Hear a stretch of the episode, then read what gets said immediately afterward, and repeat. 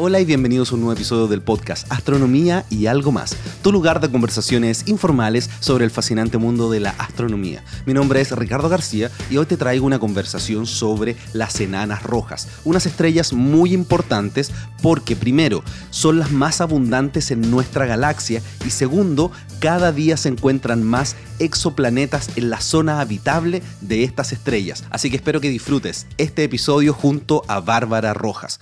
Y tú sabes que los primeros minutos me gusta compartir con ustedes aquí en la introducción de este podcast y quería comentarles que eh, hay distintas aplicaciones para poder descargar los episodios del podcast y me han dicho que en algunas han tenido inconvenientes. Si la aplicación está mostrando de forma incorrecta la duración del podcast, si no se descargan, si se descargan a la mitad, por favor, házmelo saber a través de mi Twitter, arroba astrovlog, y así poder dirigirles todos los comentarios a los desarrolladores de las aplicaciones. También quería agradecer a todas las personas que dejaron sus comentarios en Evox y quería leer lo que dijo Paquesno, Saludos desde España y mis felicitaciones por el podcast en general y este episodio en particular. Una maravilla de entrevista a José Massa, historia viva de la investigación cosmológica. Así que les agradezco todos los comentarios a este tipo de episodios que a veces es más largo, que es distinto, que nos vamos en las conversaciones por distintos lugares, porque esa es la gracia de este podcast, hablar sobre astronomía y siempre algo más. Te recuerdo que me sigas en todas las redes sociales, si no lo has hecho tienes que ir directamente a Instagram, seguirme en astrovlog con V en Twitter, lo mismo, y en Facebook también. Si quieres escribirme un correo electrónico, invitarme a alguna conferencia, alguna charla, alguna actividad, ricardo.astrovlog.com. Y sin más demora, te dejo con el episodio 121 del podcast Astronomía y algo más.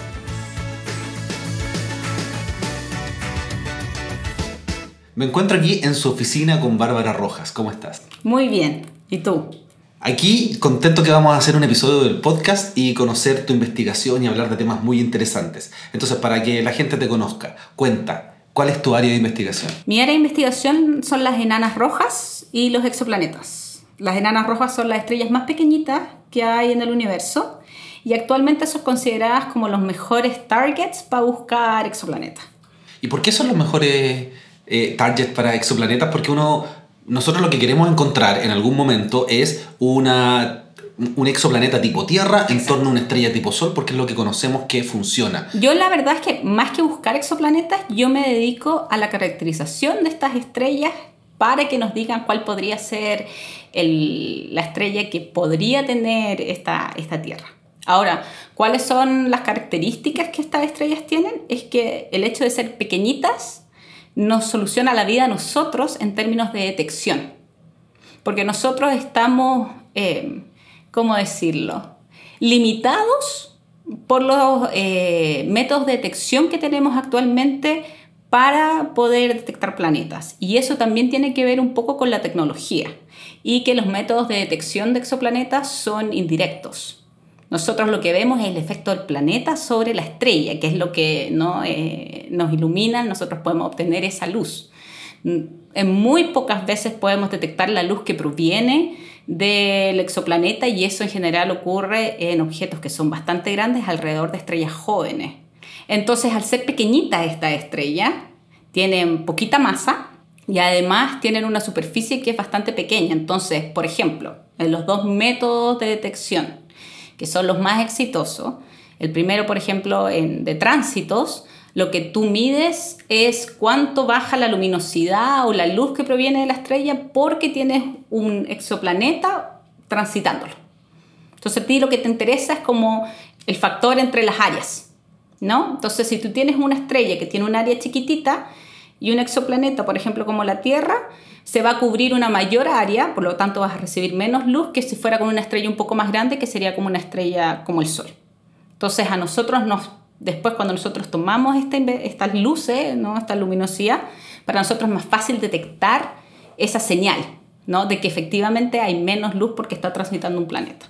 Y si lo ves, por ejemplo, en velocidades radiales, hay, un, hay una ventaja de que, porque la estrella es más chiquitita, tiene menos masa, va a sentir más como este, este tirón por la gravedad que le va a hacer este planeta chiquitito y por lo tanto nosotros vamos a poder medir de una mejor manera el movimiento de las líneas de absorción de esa estrella y por lo tanto vamos a poder medir la velocidad que tiene con respecto a nosotros, que sería como el baile que hace la estrella porque tiene un exoplaneta alrededor. Entonces las enanas rojas son interesantes porque eh, tenemos en base a los métodos de detección, mayor posibilidades de encontrar planetas habitables. Como la Tierra. Habitables, no necesariamente. No, todavía no. No, y ese es uno de los grandes problemas de las enanas M. De que, eh, a ver, otra, otra de las ventajas que hay, bueno, es, una cosa tiene que ver con los, los métodos de detección que tenemos actualmente, que son los más exitosos y que estamos limitados también por los ojos que usamos, etc. Eh, sería ese, o sea, los ojos, yo te digo, los telescopios. Pero otra de las ventajas que tienen las M, aparte de ser chiquititas, es que son muy numerosas. Son el 70% de las estrellas de la galaxia. ¿Ya? Entonces, yo siempre les digo esto a mis colegas, oye, si nosotros realmente queremos conocer la Vía Láctea, tenemos que estudiar esta estrella. Porque es como hacer un censo viciado si la estudiamos solamente con estrellas como el Sol, por ejemplo, o estrellas gigantes. ¿El 70% en cantidad o en, en masa? Cantidad. ¿Y en, masa cuánto representa? En, masa creo que depende de las estimaciones, porque muchos decían que también podía ser en masa eh, bariónica, ¿no? La, masa que nosotros podemos ver, la lumínica. Eh, habían, yo me acuerdo, estimaciones de hace algún tiempo que también decían que era un 70%, pero no, yo creo que es como un 40%. O sea, son masivas, o sea, son, son numerosas, pero como no tienen tanta masa, no representan la masa. La mayoría, pero hacen, pero creo que en componente estelar, creo que también dominan solamente un componente estelar. O sea, aquí estamos quitando los agujeros negros y ese tipo de cosas. Pero como son tan numerosas, empiezan a sumar. Po. Exacto. y el gas que equivale al 10%. Exacto. Pero aún creo que siguen siendo, siendo la componente más, en componente estelar en masa, que dominan. Pero no, espérate. Tú me habías, me habías preguntado otra pregunta, po. ¿Viste? Nos perdimos. No, eso, de que por qué no son habitables. Y es porque estas estrellas tienen una actividad que es mayor que la del Sol. Y nosotros no, los podemos detectar estos planetas chiquititos en la zona, bueno, está lo que se llama la zona habitable, ¿no? que sería la distancia o el rango de distancias desde la estrella donde podría existir agua líquida en la superficie si es un planeta como la Tierra, si tiene una atmósfera similar, etc. O sea, no, yo tengo entendido que es lo que le llaman la temperatura efectiva, que es la temperatura a la cual el planeta, si está en ese lugar, el agua está en estado líquido. Pero en el caso de la Tierra, si no tuviéramos atmósfera, nosotros tendríamos como menos 19 grados. Sí, pero aún estaríamos en la zona habitable. Porque es un rango de distancias, no es solamente una distancia. Pero sin atmósfera tendríamos menos 19 grados. Sí, sí. Es brutal. Ahora, tú tenés que pensar que hay gente que vivía a menos 19 grados, ¿no? O sea, cerca de los polos, incluso en invierno, hay gente que vive a esa temperatura. Claro, pero los polos tendrían aún menor temperatura. Sí, exacto. Pero ahí también juega un rol, por ejemplo, el hecho de que nuestro planeta hasta cierto punto esté vivo, ¿no? De que nosotros tengamos tectónica de placas, que nosotros tengamos volcanismo, etcétera, que hace que nuestro, nuestra atmósfera. A ver, como que propició a que nosotros tuviésemos una atmósfera que hiciera este efecto invernadero. Ahora nos hemos ido un poco demasiado lejos con esto del calentamiento global, ¿no? Ese es un problema. Y es una cosa que nosotros deberíamos controlar. Claro, pero es un problema para nosotros, no para la Tierra. No para la Tierra. La Tierra ha tenido eras de glaciación, eras de, de, calentamiento. Exacto. Ahora, lo interesante es ver cuánto de eso nosotros hemos contribuido contaminándolo. Claro. ¿no? O sea, yo creo que ahí nosotros tenemos un, un, Yo creo que sí tenemos un rol. Ahora, ¿cuánto de eso realmente afecta? Eso yo creo que va a ser en estudios de más de cientos de años y que lamentablemente no vamos a estar acá para poder saber los resultados. Porque como tú dices, las glaciaciones duran muchos años, no es esto, esto, estos periodos que tiene la Tierra. Ahora, el problema de estas estrellas es que tienen shows ¿ya? Tienen estas llamaradas, nosotros tenemos llamaradas del Sol que afectan a nuestros satélites, etc. Pero nosotros estamos relativamente lejos de, de la estrella. Y además tenemos un campo magnético que de verdad nos protege. Sin el campo magnético no habría vida en la Tierra. Exacto. No habría como la conocemos. ¿no? O sea, como la vida que nosotros conocemos, no eh, se vuelve complicado todo esto porque al final uno empieza a pensar en otras vidas, pero ¿qué otra vida uno puede pensar? Pero como la que conocemos, sería muy difícil a menos que yo creo que estuvieran debajo del agua, o sea, una cosa así. Creo que eso es lo que dicen algunos astrobiólogos. Pero, en fin, estas estrellas, su zona habitable, esa, esa, esa área donde podrían existir temperaturas para agua líquida en la superficie en un planeta como la Tierra, es hasta una distancia bastante más corta de la estrella.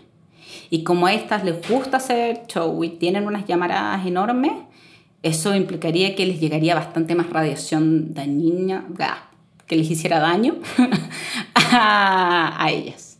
Y hay un problema de también que, que, pueden tener estos como efectos de marea. Por ejemplo, la luna siempre nos está dando la misma cara.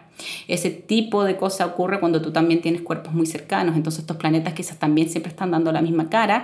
Y eso podría afectar, por ejemplo, a la generación de un campo magnético, etcétera, etcétera, etcétera. Claro, de hecho a Mercurio le pasa. No está 100% mirando al Sol. Son dos tercios, creo. ¿no? Pero está mucho rato mirando hacia el Sol y el otro lado se pone muy frío, siendo que está muy cerca. Exacto. Y una de las cosas reinteresantes, por ejemplo, Mercurio, es que tiene hielo en los cráteres en los polos.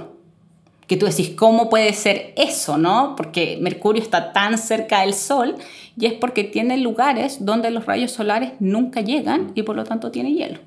Oye, ¿y cómo alguien llega a estudiar enanas rojas? Porque como que la astronomía tiene muchos temas y los exoplanetas hoy día están absolutamente en boga. Hay muchas que, ya, que en Chile se hace mucho eh, extragaláctico, ah, además. Sí. Y, y, estudios de la galaxia también, porque sí. nosotros te, tenemos esta cosa de poder mirar la galaxia súper bien desde el hemisferio sur. Po. Exactamente, pero ¿cómo llegaste a las enanas rojas?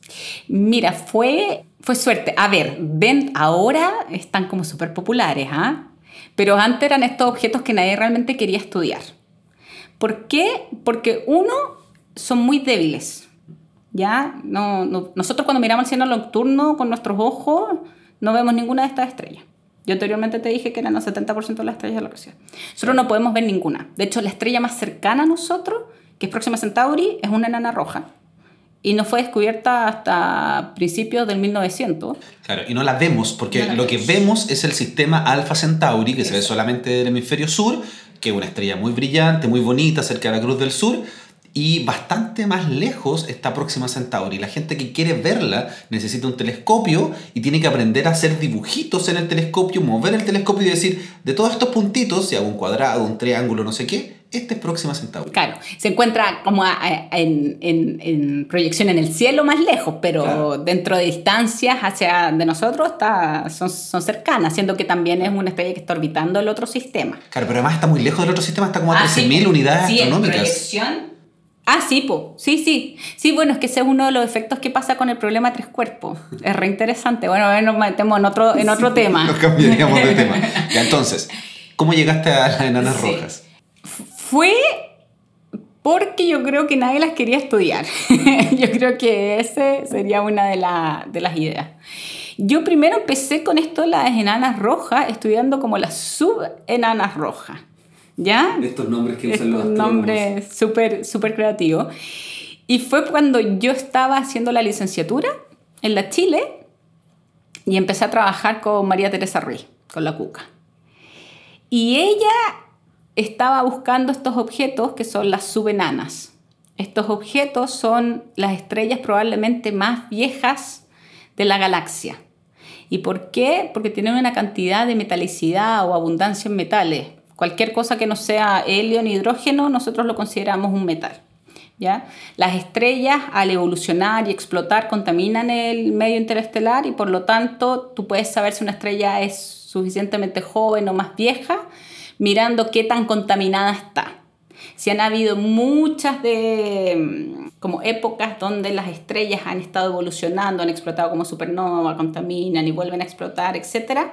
Si se forma una estrella, ahí va a ser una estrella que va a tener una mayor contaminación que una que se formó al principio del universo. Por ejemplo, cuando en general todo era hidrógeno y solamente una gotita así chiquitita de, de helio. Y la otra característica que tienen estas estrellas es que tienen velocidades que son muy altas.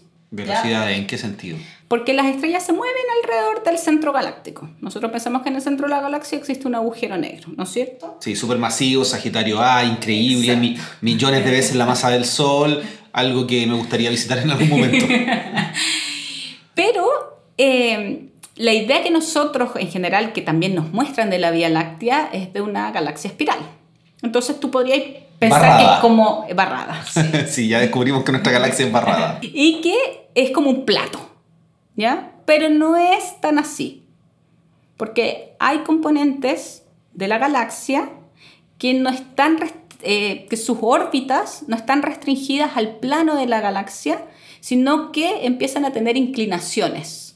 Entonces ya no están dentro de cuando la mayoría de las estrellas que nosotros vemos luminosas, también con el gas y todo, de, estas estrellas, o sea, de estas galaxias espirales, también hay estrellas que no siguen ese plano. Aquí ustedes tienen que imaginarse a Bárbara moviendo los brazos, haciendo el movimiento de la estrella hacia arriba, hacia abajo, pero en audio no se ve eso. No se ve. Empiezan a inclinarse. Entonces, como que empezaran, no sé, pues si tú te imaginas un reloj, ya, pues tú tenés las estrellas situadas entre las 9 y las 3. ¿Ya? Pero estas empiezan a cambiar de inclinación a medida que se empiezan a encontrar con estrellas y van dando más vueltas a la galaxia, etc. Hay encuentros como gravitacionales estelares, que no necesariamente significa que las estrellas van a chocar, sino que nosotros lo llamamos se calientan cinemáticamente. Esa, es la forma de decirlo, ese es el nombre. ¿Y qué pasa? Que se empiezan a mover y eso hace de que sus órbitas, que quizás inicialmente partieron dentro del plano, se empiezan a inclinar. Claro, además como tienen menos masa, son más fáciles de perturbar. Son más fáciles de perturbar y también son muchas. Entonces estas subenanas, en general, primero tienen que ser objetos que no hayan evolucionado las enanas M, siendo que tienen menos material porque son más chiquititas, son menos masivas, la forma en que queman el hidrógeno en helio es muy lento y además utilizan la mayor parte de toda su masa porque son estrellas convectivas, entonces cosas que estaban en la atmósfera bajan al, núcleo y se pueden quemar, se juntan los cuatro hidrógenos, se forma helio y sube, etc. Sí, yo, yo he hablado de eso en algunos episodios, que las estrellas más, más chicas son convectivas al interior y, y las más grandes son radiativas, que es el método de transferencia de energía. Exacto. Exactamente, o sea, los fotones que no llegan es porque este, este tipo de cosa pasa al interior de la estrella. Son burbujas al interior de la estrella que están saliendo hacia la superficie. Claro, y se enfrían y vuelven a bajar, etc. Ya, entonces, además estas estrellas viven mucho más tiempo que una estrella masiva. Mucho más tiempo.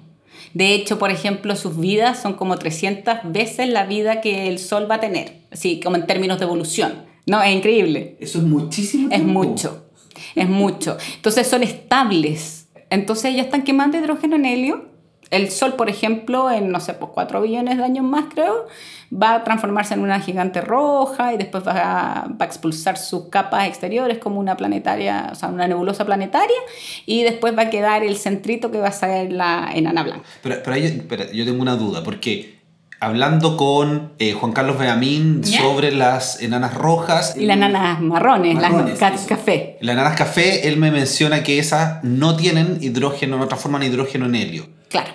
Pero las enanas rojas que tú llamas de tipo M, por la clasificación espectral, sí lo hacen, pero en menor medida. No, lo hacen a una tasa más baja. Perfecto. Y esa es la gran diferencia, por ejemplo, entre las enanas marrones o cafés y las enanas rojas.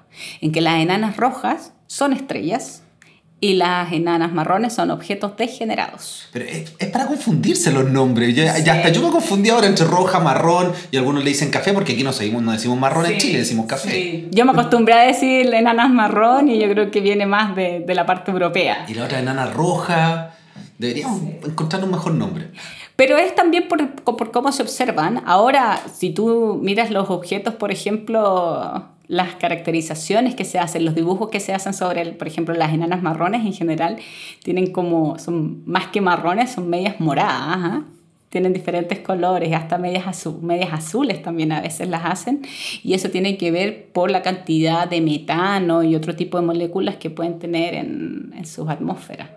Pero sí, por las enanas marrones. Mira, una cosa bien interesante pasó con las enanas rojas, porque una de las cosas que yo te contaba antes de que por qué yo había llegado a esto de las enanas rojas fue porque estaba estudiando estas subdwarfs con, con la cuca, que serían como los remanentes del principio de la galaxia. Ya son las cosas, son como los fósiles ya de la galaxia y nosotros queremos entender cómo se forma la galaxia, entonces tú puedes estudiar estas estrellas. Que Pero ¿en, ¿en, qué punto están? ¿Son más chicas o menos luminosas que las M?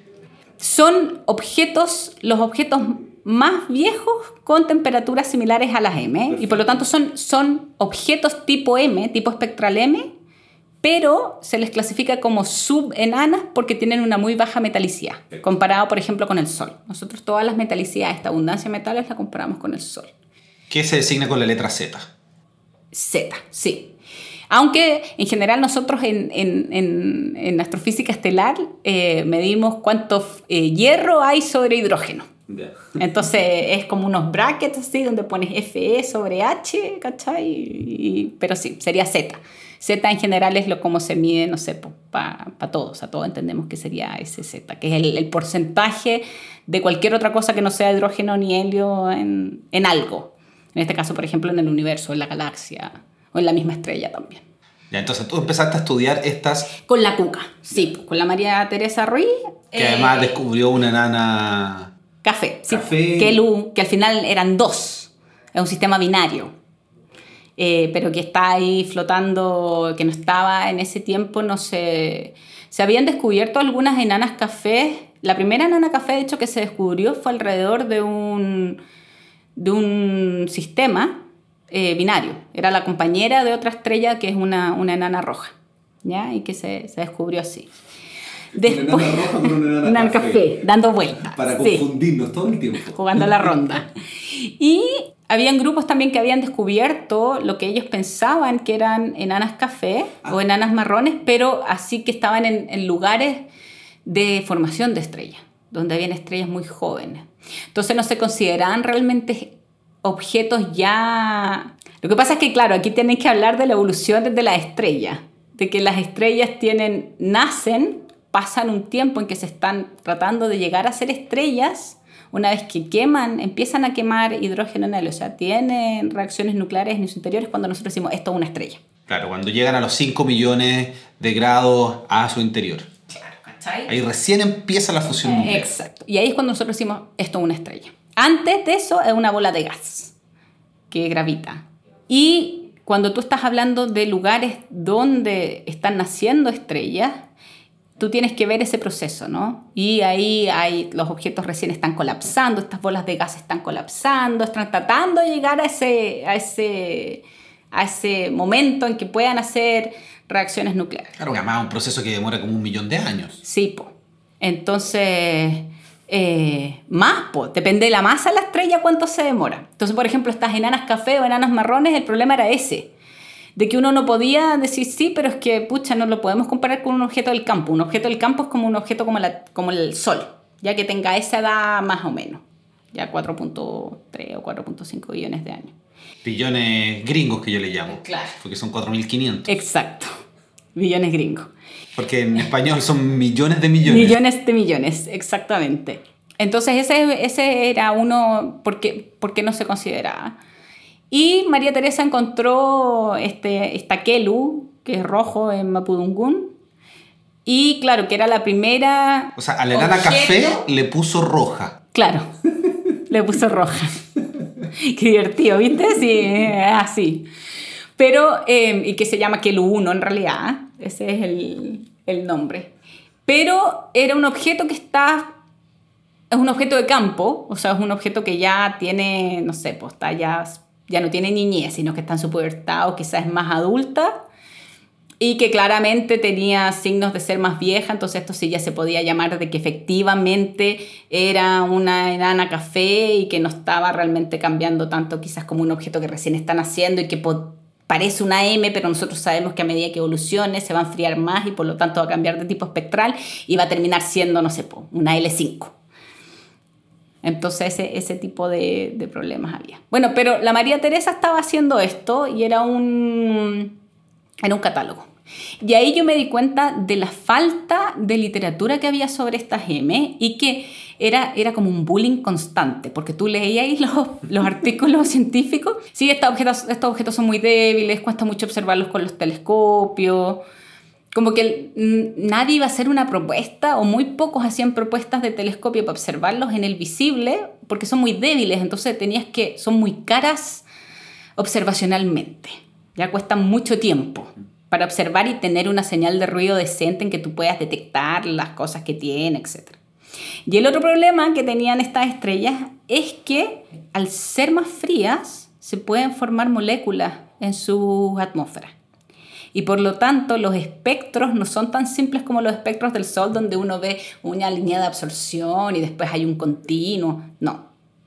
Acá lo que parece es como que algo pasó en el instrumento porque es como que te secaban pedazos así de, del espectro. Entonces es un espectro muy complicado, donde tú tienes moléculas, tienes titanio, el óxido de titanio, tienes eh, otro tipo de moléculas que te distorsionan un poco el espectro. Entonces tú imagínate, una molécula ya tú tienes cosas que son como vibración, rotación, etc. Entonces tú tienes muchas líneas y tratar de identificarlas y ver cómo estaba, etc.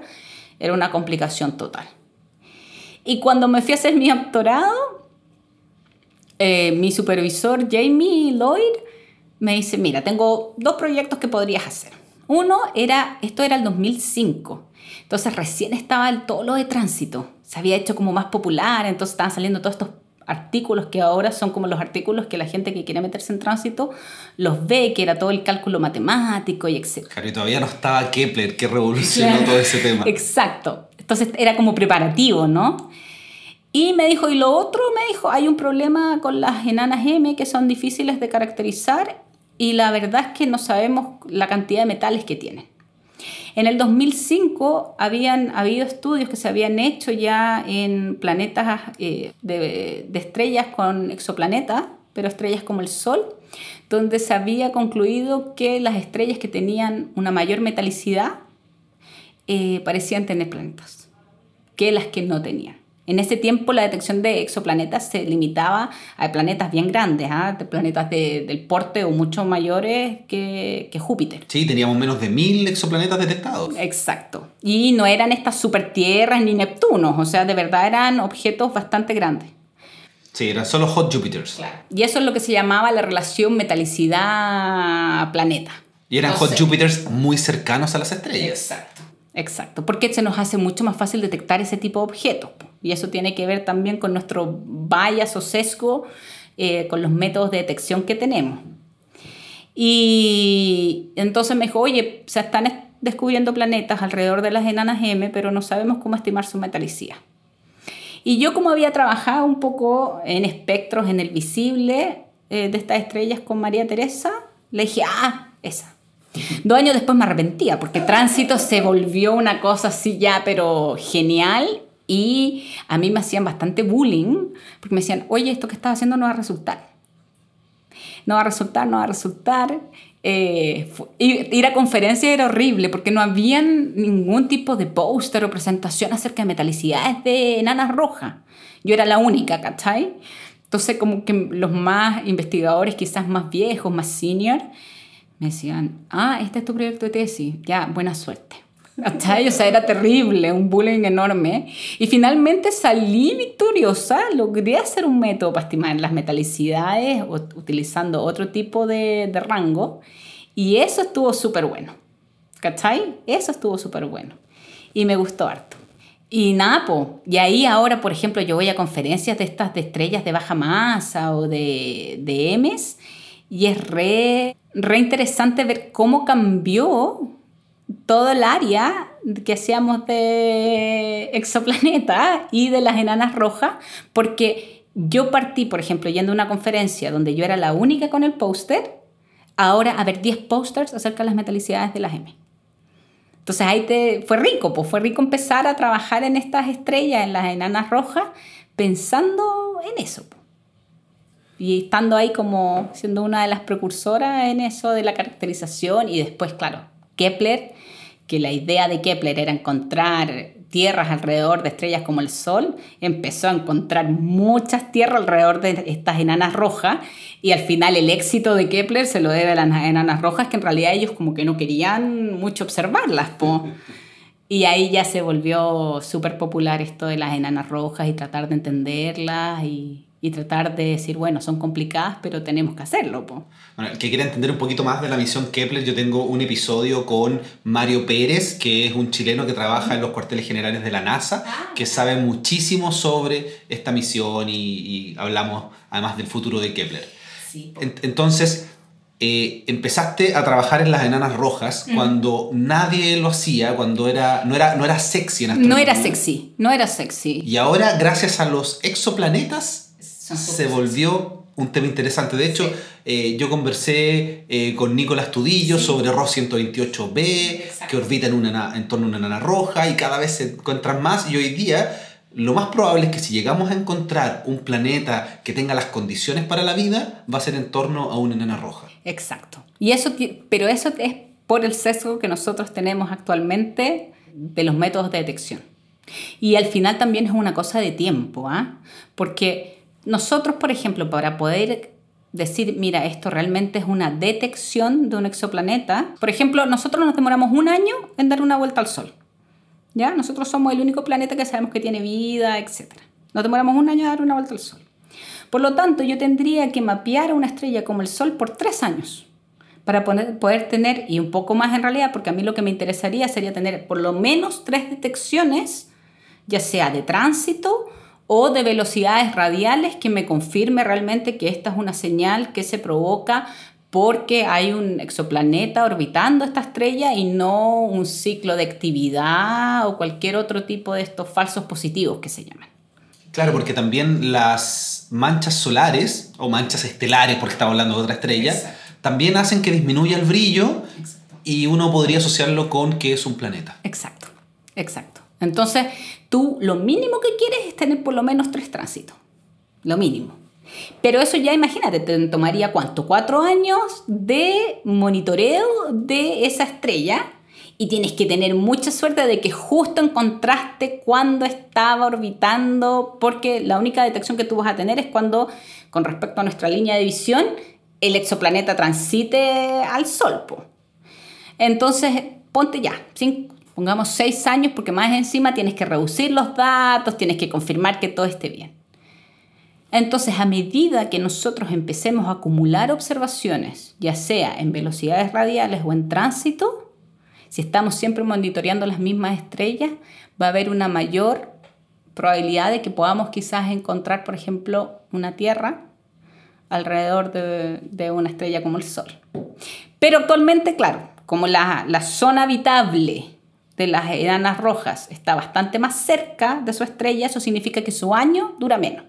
Entonces tenía estrellas, por ejemplo, que su, creo que Próxima Centauri, el año dura 11.3 días. ¿Cachai? 11, menos de una semana, o sea, año nuevo, año nuevo, pasan en resaca. Así existe. Esa es próxima vez, exacto. También tengo un episodio del podcast que hablé con la persona que encontró, que lideró este grupo. Con Anglada Escudé. Sí. Sí, con Guillermo Anglada Escudé. Y tengo un episodio del podcast si quieren escucharlo. Entonces, eh, si llegamos a encontrar, y, y lo hemos hecho, exoplanetas en torno a enanas rojas, tú dices que las posibilidades de que tengan vida como la conocemos son bajas por la actividad de esta estrella. Cuéntame, ¿cuál es esa actividad? ¿Qué es lo que ocurre? La actividad es, es algo que parece ser como innato de estas estrellas rojas, ¿ya? Una de las cosas que no se entiende actualmente muy bien y que se está tratando de estudiar es cómo ellas generan sus campos magnéticos porque su estructura ya es diferente a la estructura del Sol. Nosotros creemos que entendemos un poco cómo funciona eh, la generación del campo magnético con una estrella solar y eso tiene que ver un poco con la división que existe entre lo que es radiativo y convectivo. Ah, pero igual es un campo magnético caótico. Sí. Tenemos reconexión magnética, llamaradas, muchas cosas. Exacto, esos son tipos de cosas que, que efectivamente ocurren en, en, en el sol. Y tenemos, tenemos, manchas solares que, no, que ocurren en torno al Ecuador, que no, no están cerca de los polos. El Sol sigue siendo un tema extrañísimo, tiene una corona con 2 millones de grados, a diferencia de, de la fotósfera. Exacto. Sin embargo, nosotros podemos poner instrumentos que lo están monitoreando a cada rato. ¿No? Tenemos de hecho satélites que están mirando continuamente al Sol y que están tratando ¿no? de entender cuáles son sus ciclos, etc. Para estrellas que son más lejanas eso ya presenta un problema. Claro, no podemos poner un satélite en otra estrella. Exacto, uno. Entonces, por ejemplo, la resolución ya es problema. Es como, como volverte un poquito más ciego, ¿no? Donde empezáis a ver todo lo demás un poco más borroso. Si tú te estás muy cerca mío, yo te puedo ver, te puedo ver las pecas, los lunares, los puntos negros, te puedo ver todo. A medida que alguien se aleja, uno los ve guapo y que no los ve con ninguna espinilla ni nada. Es como un poco eso. Se pierde un poco esa cosa. O es como pasarse de definición estándar en VHS ahora que yo grabo en 4K. Exacto, una cosa así. Y lo que ocurre con estas M es que nosotros, con el método, con, como nosotros entendemos al Sol que genera este campo magnético, ese tipo de generación no podría ocurrir en, en estas enanas porque son completamente convectivas. Entonces habría que pensar... Ah, no. Todo es convectivo, no tienen nada radiativo. No. No, es muy poquito. Sobre todo las de más baja masa son de verdad son completamente convectivas. Oh. Claro, esa es una de las cosas. Entonces tú no puedes explicar la generación del campo magnético haciendo esta diferencia entre ¿no? lo que es radiativo y, lo, y las capas exteriores convectivas. O sea, ya eso ya no funciona. Pero observacionalmente nosotros vemos que tienen llamaradas, que son, de hecho, creo que hay una que es 10.000 veces más, hay una estrella, eh, no me acuerdo cuál es el nombre, es una nana roja, de hecho lo pueden ver quizás si lo encuentran en un video en YouTube, donde se hace una simulación de esa llamarada y es 10.000 veces más poderosa que cualquier otra que nosotros hemos monitoreado en el Sol. Qué bueno. O sea, desde que nosotros tenemos instrumentos y hemos podido monitorear esas llamaradas, nosotros tenemos quizás las top 10 del Sol. ¿ya? La de esta enana roja, que fue detectada por telescopios que nosotros tenemos, fue 10.000 veces más poderosa. Entonces, imagínate qué pasaría, o sea, eso ya sería un peligro para nosotros, porque efectivamente nosotros tenemos un campo magnético que nos protege, pero tampoco no nos protege tanto, porque, por ejemplo, tenemos el agujero en la capa ozono que supuestamente se está cerrando, pero si nosotros todavía tuviésemos un agujero grande, los rayos UV seguirían entrando y nos freiríamos, o sea, tendríamos un problema, ¿no? Sí, bueno, además hay que mencionar que cuando uno ve manchas solares, quiere decir que tiene mayor actividad, entonces al verla en esta enana roja, los astrónomos dicen que al ser tan grande quizás esa actividad es brutal. Claro, es muy, muy grande. Estas llamaradas, o sea, de verdad nosotros lo que vimos es que la estrella se iluminó mucho más. Eso fue lo que vimos tuvo un pic de iluminación. Pero esa fue una sola, no es que todas sean igual. Lo que pasa es que estadísticamente, por ejemplo, en estos eh, surveys que se han hecho, donde hay muchas estrellas, ¿no? Como las M son tan numerosas, las, las pueden tomar. Pero esto en general, suponte, son, son, son estudios que están buscando, por ejemplo, galaxias. Entonces, están buscando cosas que son muy débiles. Entonces, los contaminantes que encuentran son las enanas M que están súper cerca de nosotros. Entonces, nos sirve para estudiar la galaxia. Y en esto han sacado espectro y han visto, por ejemplo, la actividad que, que tienen estas estrellas en el espectro, que tú vas a ver líneas de emisión. Eso es lo que ocurre. Y estas líneas de emisión las han medido, etc. Y lo que se ve es que en, estadísticamente las enanas M parecieran ser bastante más activas que una estrella como el Sol. Lo que no se sabe muy bien es el rango, si esto ocurre cuando estas estrellas son jóvenes, si ocurre por el resto de su vida. Nosotros esperamos que sea cuando son jóvenes, que todavía están rotando quizás más rápido, están haciendo otras cosas que podrían ¿no? propiciar que tuviese estos campos magnéticos y esta actividad magnética. No sabemos si también depende del tipo espectral y por ende también depende de la masa de estas estrellas. Lo que sí se ve es que estrellas de más baja masa parecieran tener más actividad dentro de este rango de las enanas rojas. Pero igual es raro pensar que algo que tiene menos masa es más activo que algo que tiene más masa. Y eso es una de las grandes preguntas del por qué, ¿cachai? ¿Cómo se genera? Porque yo no puedo decir que, ah, que es porque la división entre la zona radiativa y la, la convectiva, la tacocline, creo que se llama. No, estas estrellas son ¿Cómo, ¿Cómo es que generan los campos magnéticos y por qué son tan fuertes? ¿Tendrá algo que ver la convección de estas estrellas? ¿Cuál, ¿Cuál será? Y esa es una, por ejemplo, de los grandes misterios que se quieren resolver.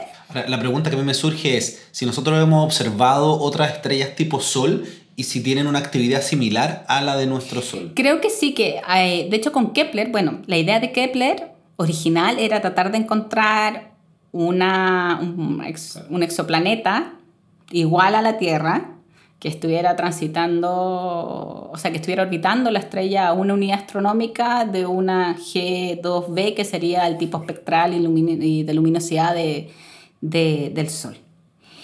Entonces, la mayoría, muchos de sus targets eran este tipo de objetos, o sea, objetos de, temperatura similar y de, de masa similar al Sol.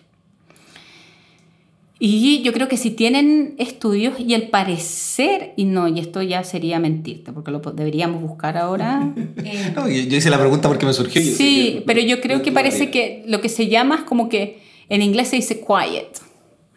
Y eso significaría como que, que el sol es más callado que el resto de las estrellas, creo. Que pareciera ser.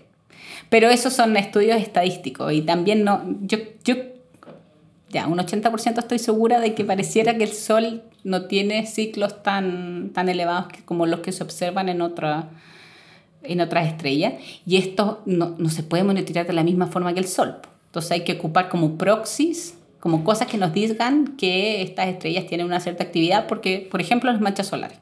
De hecho, en las curvas de luz de Kepler se pueden detectar manchas solares.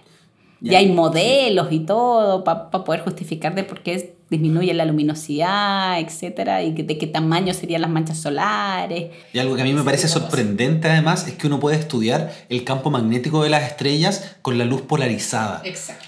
Entonces, como podemos ver el campo magnético a, no sé, decenas de años luz de distancia. Sí. Sí. Y una de las cosas también, yo creo que, que, que, siempre se me olvida un poco, es que en realidad siempre estamos mirando al pasado. El otro día estábamos conversando con un amigo de eso. Entonces me... De hecho era con Juan Carlos Beamín. Estábamos hablando de, de Beetlejuice y que cuándo va a explotar y si es que va a explotar. ¿Tú le dices Beetlejuice? Yo le digo Betelgeuse. Sí. Porque Beetlejuice es de la película. Es como el de la película. A mí me gusta decirle como el de la película. Y claro, entonces decíamos, entonces, claro, Juan Carlos me decía que a él le encantaría verlo. Entonces le digo, bueno, pero es que si, si a ti te gustaría verlo, significa que ya ocurrió y que no ha llegado. Aún. Los fotones no nos han llegado aún. Pero yo creo que va a ocurrir primero la ETA Karina. Sí, puede ser. Po. Ahí está la, la discusión y también... A mí yo creo que una de las cosas que me enamoró de la astronomía fue eso, el hecho de poder saber sobre objetos no porque voy a ir y tomar una cucharadita de la estrella y voy a poder medir sus cosas, sino que solamente con el estudio de la luz. Y yo creo que eso fue lo que a mí me gustó harto la astronomía y finalmente me decidí por astronomía. Sí, de hecho estaba conversando el otro día con un bioquímico y me decía que, que claro, que, no sé, la física uno va caminando en la calle y uno puede ver la física en la luz, en las hojas cayendo, la química, uno se sirve un café y está lleno de química, uno lava los platos, ya hay química, eh, en todo, pero la astronomía no como que a lo más con la salida y puesta del sol, con la estrella, cuando yo viajo veo eh, si la luna se ve al revés o no, eh, qué tan, no sé, qué tan hacia el horizonte está Orión, pero como que no hay más eh, cercanía con la vida cotidiana, pero sí está esta fascinación de mirar hacia arriba, que es muy visual, que es muy bonita, y por eso la astronomía también puede llegar tanto a la gente cuando no tiene casi nada práctico. Sí. No tiene, claro, no es una cosa que tú estés viendo. Ahora, yo en defensa de la astronomía te puedo decir, oye, los calendarios los usamos a cada rato, la medición del tiempo, eso es hasta cierto punto astronomía. Sí, absolutamente. ¿No? Porque y lo usamos, o sea, el tiempo, el día, la hora, todo. El tiempo solar medio. Yo tengo un episodio con Rodrigo Holguín donde hablamos sobre la medición del tiempo, que ha sido un tema súper complejo. O sea, nosotros como medimos el tiempo tiene que ver con la astronomía. Pero la verdad es que no lo relacionamos. O sea, no lo relacionamos de que efectivamente un año es lo que se demora la Tierra en dar vuelta al Sol. Exacto, que tampoco es exacto. Y no es exacto porque tenemos ahí otras cosas, pero, pero hasta cierto punto, considerando los errores, es eso. Y eso nosotros nos olvidamos. ¿no? Nosotros decimos, ah, no, enero, febrero, marzo, abril. O sea, no es... Y, y, que realmente eso significa que nos estamos trasladando y eso también significa que estamos viendo otro cielo nocturno, etcétera, etcétera, etcétera. Yo creo que se perdió también un poco esa como fascinación quizás de, de tratar de entender el cielo por, por esto de vivir también en urbes ¿ah? y vivir en, en ciudades súper grandes donde existe la contaminación lumínica, donde no puedes ver, o sea, imagínate acá en Santiago tú no puedes ver las nubes de Magallanes. y es algo que los turistas vienen a ver.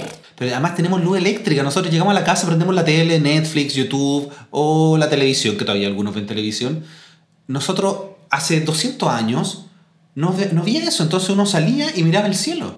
Bueno, y ni siquiera, por ejemplo, mi mamá me cuenta que su abuela, ahí en Calle Larga, en los Andes, me decía que claro, que su abuela quizás no haya sido ni la más letrada ni nada y nunca fue a la universidad de ninguna cosa, pero pucha, la bisabuela Emma sabía dónde estaban las constelaciones y cuándo había que eh, plantar algunas ciertas cosas porque ella miraba el cielo y decía, ok, no sé, por ejemplo, creo que la otra vez le contaba a unos amigos de que eh, el sol sale en diferentes posiciones durante el año.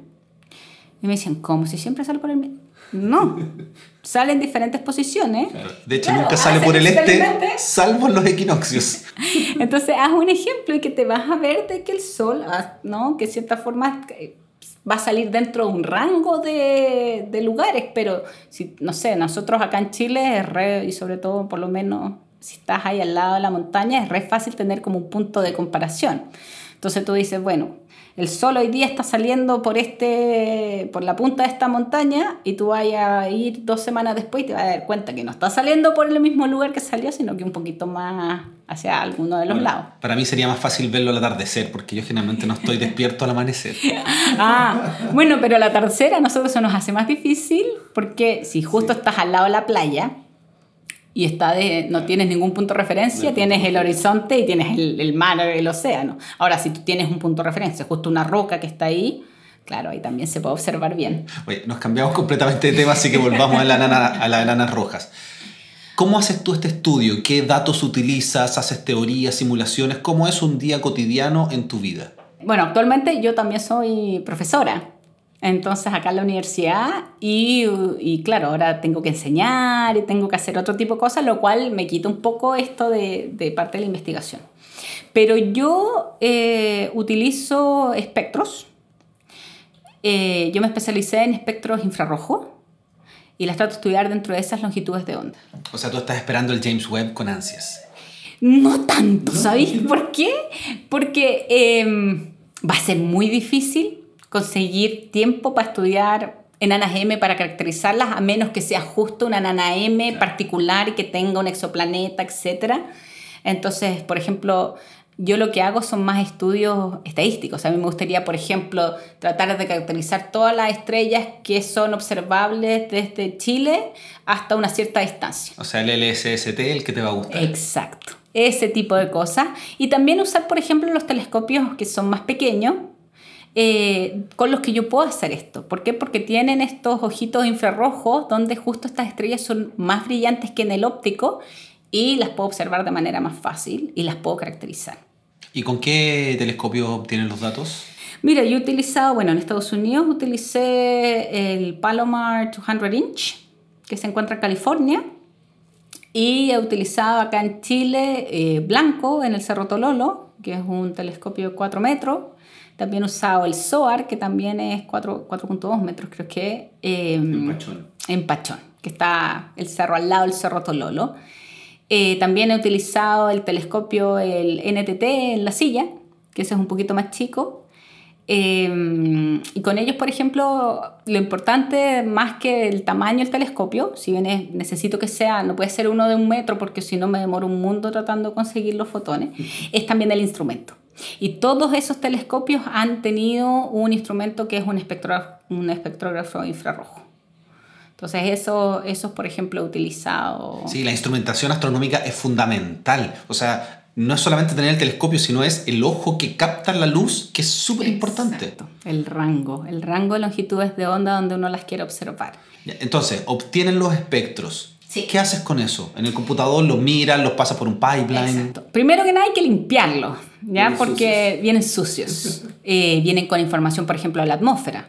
Nosotros, Chile tiene unos cielos espectaculares. Eh, para la astronomía, uno, porque tenemos las montañas y eso nos quita un poco de la atmósfera, y también porque nuestro norte es muy seco, entonces no hay contaminación de agua, que sería la molécula que más interfiere para nosotros para observar. Eh, pero aún así hay atmósfera. Bueno, y además hay que decir que lo que nosotros tenemos es el Océano Pacífico, entonces la atmósfera viene muy calma en lo que se llama un flujo laminar. Todos esos factores hacen que Chile sea un gran lugar para observar. Yo no tenía idea que así se llamaba. ¿Viste? Yo también estoy aprendiendo harto acá. Entonces, tienes un poquito de eso, ¿no? Hay que limpiar la atmósfera. Otra de las cosas que hay que limpiar es que cada espectrógrafo tiene como su propia firma. ¿No? Y también los detectores tienen una cierta cosa que uno tiene que tomar en cuenta. Eh, el instrumento, por ejemplo, se calienta y eso también te da una pequeña señal, ¿no? Como que te empieza a inducir ruido en la señal, entonces uno también tiene que tomar calibraciones para poder sacar este tipo de cosas. Entonces, en general, uno tiene muchas cosas que hacer hasta finalmente obtener el espectro de la estrella.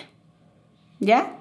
Y ahí cuando uno lo obtiene, yo lo primero que hago es tratar, siempre trato de, adivinar Yo miro el espectro y trato de adivinar cuál es. Es como el juego interno que tengo yo. Solamente mirándolo así, sin yo sacar ningún tipo de cálculo, sin medir algún tipo de índice ni nada, digo, ya, esta es una M4. Y cuando estás viendo el espectro, para que los oyentes se imaginen lo que estás viendo, ¿qué, ¿cómo se ve un espectro?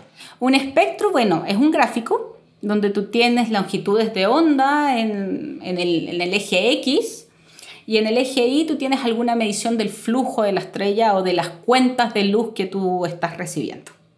¿Ya? Perfecto, esos son como los típicos gráficos de las acciones que suben y bajan. Exacto, y de hecho hubo unas acciones del Dow Jones el 2000 algo que era igual que una nana M.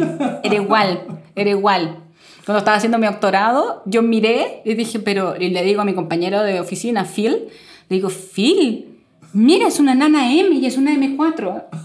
Y claro, justo lo que habían era que lo, eh, las líneas de absorción justo parecían las líneas de absorción, por ejemplo, que aparecían en la banda K de las enanas rojas. Entonces habían unas bajas, ¿no? Se veía así como que iba bajando, pero después habían unas bajas más profundas que creaban estas líneas como de absorción y que era, por ejemplo, eh, el, el, sodio, el calcio y también se formaban así como unas moléculas que era el CO.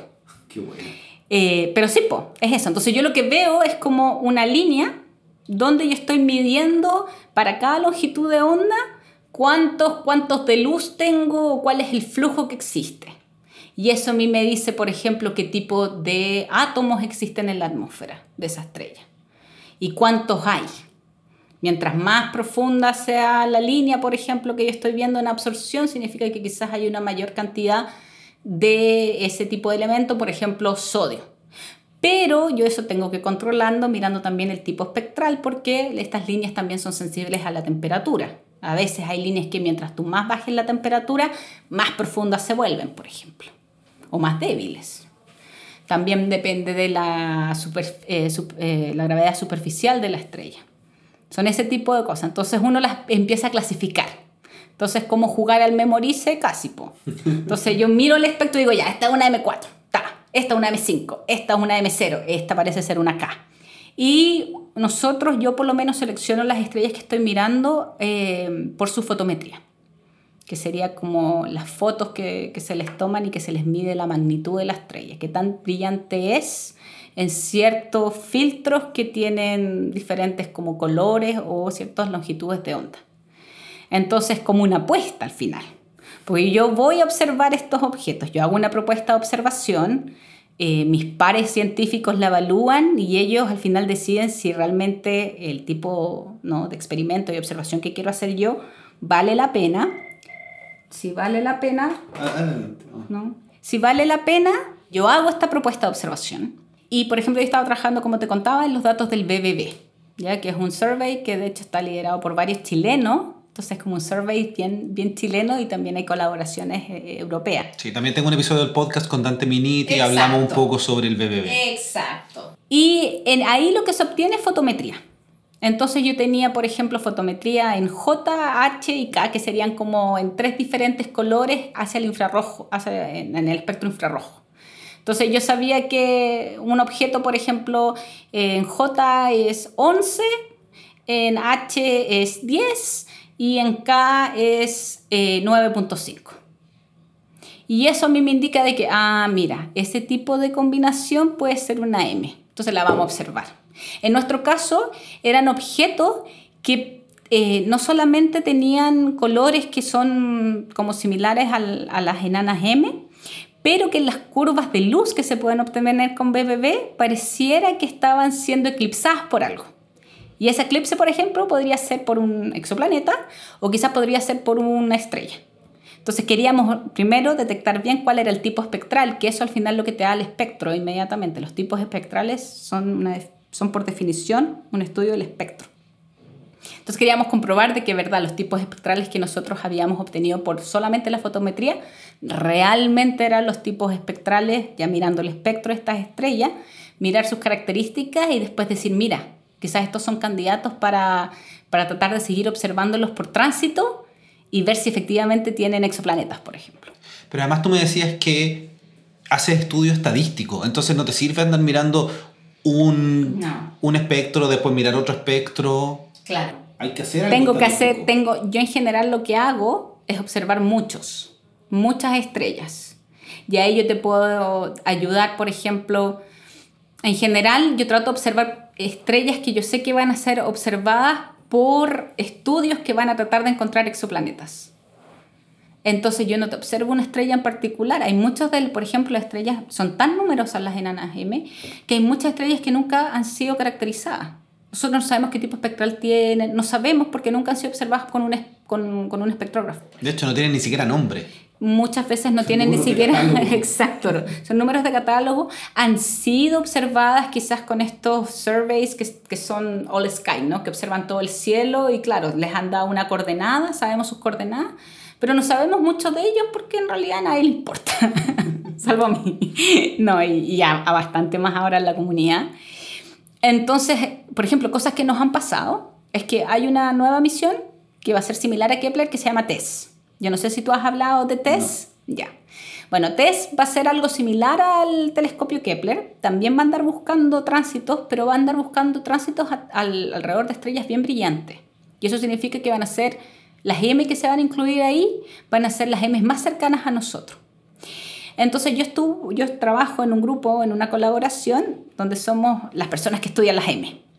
Y lo que querían los investigadores de TESS es que nosotros les dijéramos cuáles eran las M que ellos tenían que ir a observar, cuáles eran las estrellas rojas que TESS no se podía perder, que tenía que observarlas.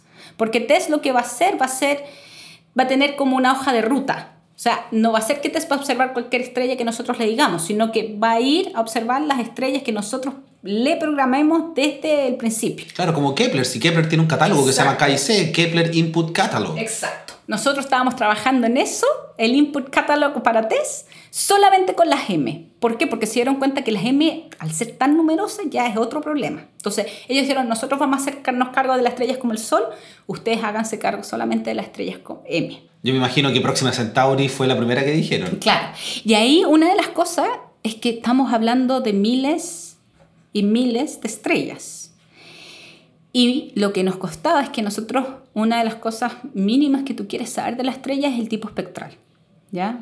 Porque el tipo espectral no solamente te da la temperatura, pero te- también te da la clase de luminosidad, o sea, te dice si es una enana, si es una gigante.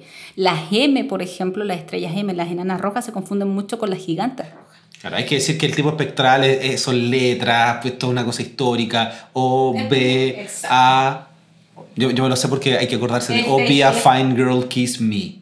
Entonces la M es la más chica, la enana roja. Entonces, con, solamente usando fotometría, por ejemplo, te puedes confundir, porque van a tener los mismos colores. Te, van a, te van a tirar al rojo, pero tú cuando les tomas el espectro, puedes ver inmediatamente que la gravedad, por ejemplo, superficial no es la misma, y puedes distinguir entre una gigante y una, y una enana roja. Y claro, nosotros dijimos, ya, lo hacemos. Somos un grupo de cinco investigadores y claro, empezamos a tratar de acumular los datos que habían para poder dar este tipo de características y nos dimos cuenta que la gran mayoría de estas estrellas, de los miles y miles, no tiene espectro. Por lo tanto, la determinación de tipo espectral tendría que venir de la fotometría y por lo tanto tiene un error enorme. Y ese error nosotros teníamos que propagarlo cuando nos el, el estudio estadístico de si, por ejemplo, una supertierra o una Tierra estuviera orbitándolo. Porque los parámetros que nosotros tendríamos de esas estrellas solamente sacados por fotometría tendrían un error muy grande. O sea, nosotros les damos un número, pero el error, la incerteza en ese número es muy grande y eso se propaga a los valores que tú le podrías otorgar a un exoplaneta. Entonces, esa es, por ejemplo, una de las preocupaciones más grandes de todos los grupos que buscan exoplanetas. De que tú para saber las propiedades y tú finalmente poder decir, mira, esto es una super tierra o es una tierra 2.0 o es un Júpiter o algo, depende mucho de la caracterización de la estrella que tiene ese planeta. Y es ahí donde yo estoy. Qué bueno. ¿Cachai? Yo me preocupo de esa, de esa parte. Sí, pues, de hecho, conversando con Nicola, me decía que ROS 128b estudiaron por casi 10 años la estrella. Exacto. Para poder detectar con, con HARPS eh, las señales del, del exoplaneta. Claro, HARPS es el instrumento en la silla. Pero eso, imagínate, eso que estudiaron fue solamente para detectar la señal de un exoplaneta. pero después viene toda la caracterización de la estrella. Exacto. ¿Cachai? ¿Qué es? ¿Es actividad o no? Una de las cosas, por ejemplo, que ha pasado mucho ahora con las enanas rojas, es que se habían dicho, oye, esto es un exoplaneta, esto es un exoplaneta, detectamos la señal sobre todo en, en, en velocidades radiales, es un exoplaneta, etcétera, tiene el periodo tanto. Y ahora han habido investigadores que se han metido bastante más en tratar de estudiar la actividad de esa estrella y ellos han descubierto que no, al parecer no es un exoplaneta, sino que son los ciclos de actividad de la estrella, por ejemplo. Claro. Entonces están estos exoplanetas que fueron anunciados como candidatos, pero que ahora han sido sacados porque no está muy claro si realmente es un exoplaneta o es un falso positivo creado por la actividad de, de estas estrellas. Qué interesante. Así que gracias a todo el auge de los exoplanetas, tu investigación, las enanas rojas, están siendo cada vez más relevantes. Sí, y me dan tiempo para observar y me pueden dar plata para yo hacer mi investigación, etc. Sí, o sea, yo la verdad es que, claro, yo me sumo a la parte exoplanetaria porque es algo necesario. Pero tú no buscas exoplanetas. Yo no busco exoplanetas, yo hago una caracterización estelar. Yo creo que lo que ocurre, y esto es algo de que hablábamos de por qué yo al final había estudiado esta estrella, yo creo que para muchas personas que les gustaría estudiar astronomía, que quizás entran a licenciaturas en física o en astronomía, tienen esta idea de que la astrofísica de estrellas ya es algo que ya se sabe. Claro.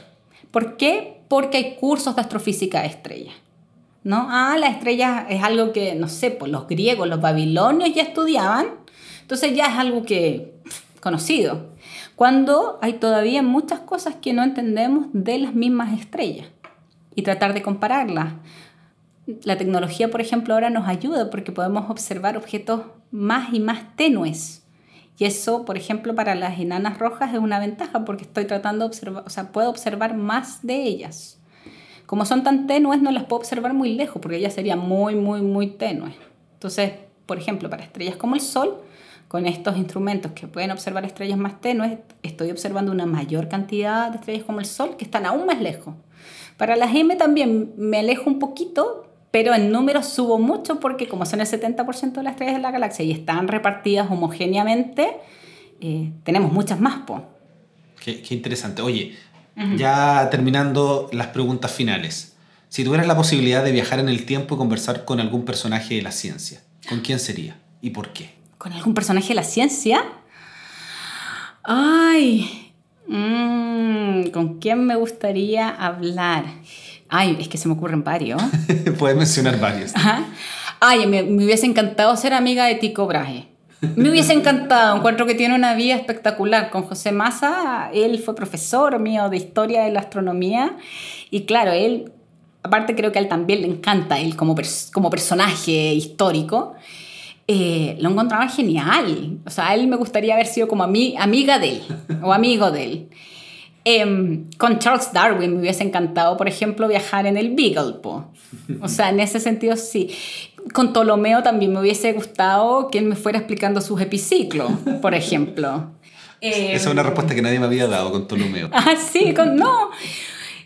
¿Por qué? O quizás tener quizás una conversación bastante más, más, filosof- más filosófica con, no sé, Aristarco, con Aristóteles, eh, con Hiparco, por ejemplo, de Inicia, que es el que creó toda esta cosa de las magnitudes. Claro, en la antigüedad toda esta, el tratar de entender el mundo que nos rodea estaba súper ligado a, a la filosofía y hasta cierto punto yo lo que tengo es un doctorado en filosofía, ¿no? Un PhD en astronomía y a veces se nos olvida un poco eso, de, de poner un poco el contexto filosófico dentro de lo que hacemos. Entonces yo creo que esas conversaciones deberían ser bien entretenidas. Em, con ellos me gustaría hablar, con Annie Jump, eh, Jump Cannon, por ejemplo, que fue una de, las de las computadoras de, de, Harvard, que fue una de las que creó toda la, la caracterización de las estrellas mirando los espectros.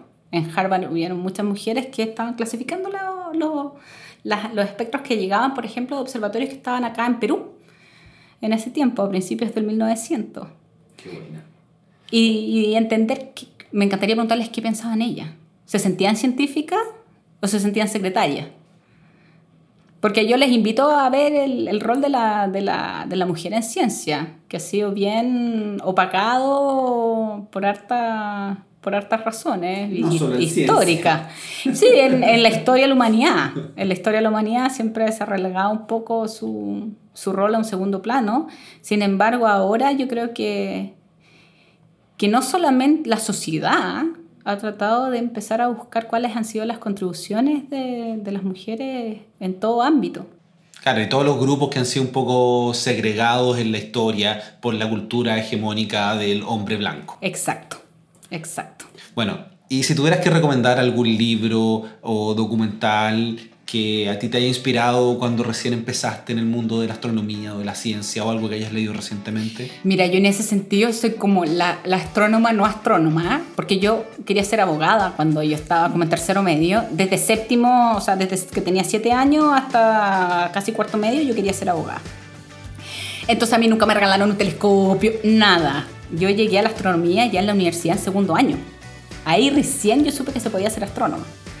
Entonces, en general, mis lecturas nunca fueron muy relacionadas ni con... Yo me acuerdo que en mi casa, por ejemplo, había un Cosmos, pero yo nunca lo leí. Era un libro de mi papá. Nunca lo leí.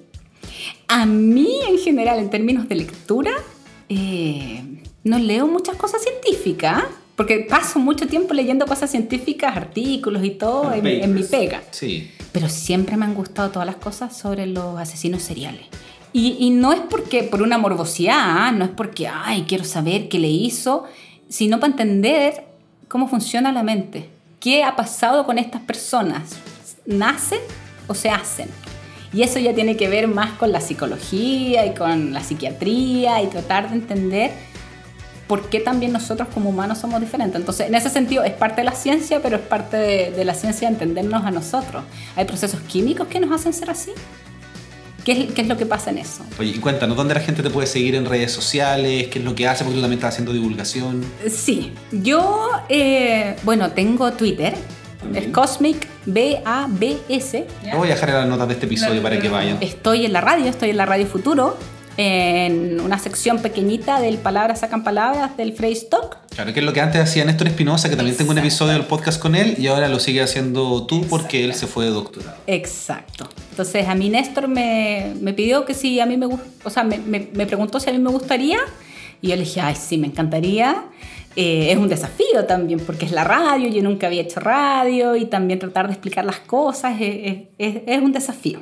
Y estoy ahí, también estoy en Chile Científico, escribo columnas eh, relacionadas con la astronomía, está un poquito floja ahora, pero ya el próximo año vamos a empezar con todo 2019. eso.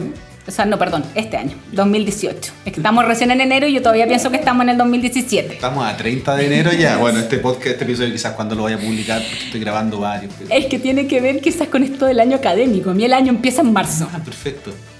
Yo creo que por eso digo el próximo año. El año empieza en marzo. Bueno, Bárbara, te quería agradecer que hayas participado en un episodio del podcast Astronomía y algo más. Muchas sí, gracias. Muchas gracias a ti por la invitación.